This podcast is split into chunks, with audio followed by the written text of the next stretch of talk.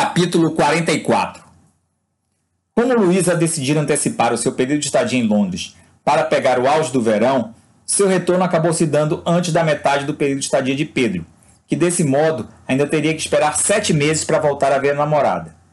Apesar das saudades não só dela, mas também dos seus familiares e do seu país, considerava-se parte, em parte ambientado e estava satisfeito com a sua rotina inglesa. Na escola de cinema, expandir as amizades além do grupo de estudos das quartas-feiras e sentia-se brioso com seu desempenho e sua produtividade. Escrevera recentemente dois roteiros de curta, dos quais teria que escolher um para o desenvolvimento do trabalho final, o qual seria apresentado no mês anterior à finalização do curso. Na prefeitura de Brighton, mantinha um círculo mais restrito de contatos, mas entre todas as amizades que fizeram no Reino Unido, a de Sayed era, sem sombra de dúvidas, a que mais lhe agradava. Desenvolveram uma parceria muito profícua durante a implantação do novo software de vigilância na prefeitura de Brighton.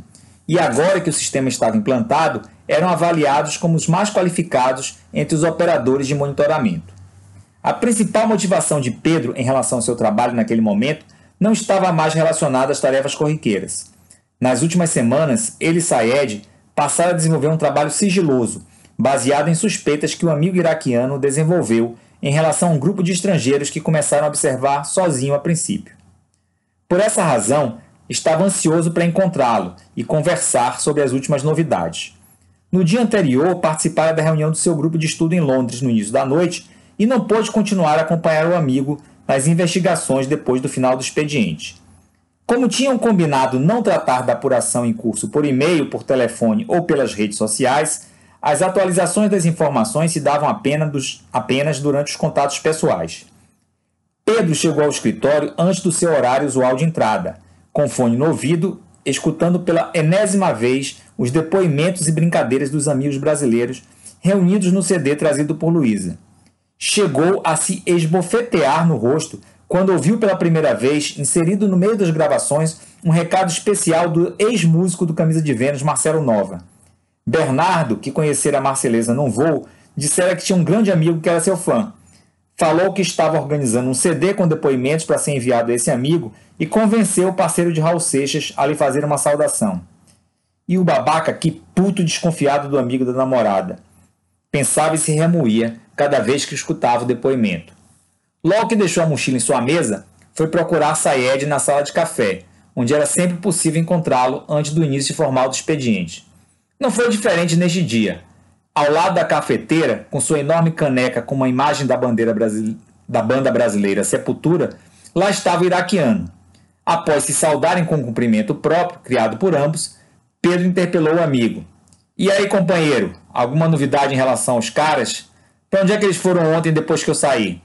Fala, BBB! Os caras circularam um bocado. Saí daqui já passava das 8 da noite. O BBB forma adotada por Sayed para se dirigir a Pedro, era uma sigla para Best Brazilian Boy. Circularam por onde? Usei o GPS do software de monitoramento e vi que os caras andaram mais de 20 km em menos de duas horas. Em boa parte do trajeto, eles usaram bicicletas. Saíram daquela praça onde estavam com o mapa na mão logo depois que você saiu daqui ontem e foram para a estação de metrô.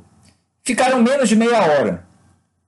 Chequei as diversas câmeras dos guichês de atendimento, inclusive os automáticos, e estou certo que não compraram nenhum ticket. Não havia ninguém mais o acompanhando quando saíram. Sinal que também não foram pegar ninguém. Depois passaram no Brighton Center e foram na direção de Hove. Voltaram um pouco depois com mochilas nas costas e ficaram um bom tempo conversando no Brighton Pier. E você tem certeza mesmo que são os caras que faziam parte do grupo dos seus irmãos lá no Iraque?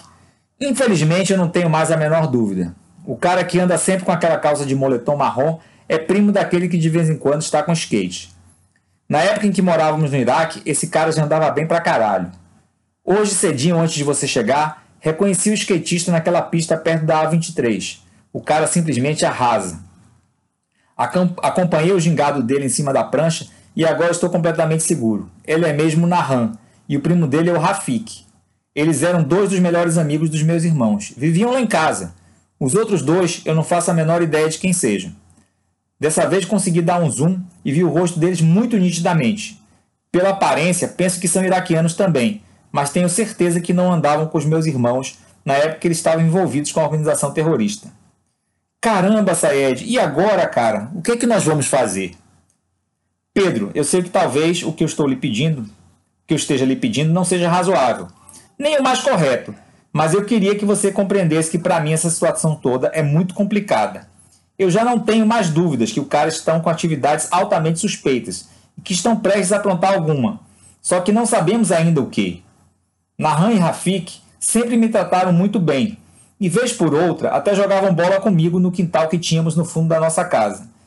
Não sei exatamente o que faziam na organização naquela época, mas eles não davam sinais de possuírem a mesma raiva em relação ao estilo de vida ocidental que meus irmãos e outros amigos já demonstravam. São mais de 10 anos sem vê-los, e eu sei que 10 anos mudam muito as pessoas, principalmente numa terra no qual o único ganho que parece se ter é se ter cada vez menos a perder.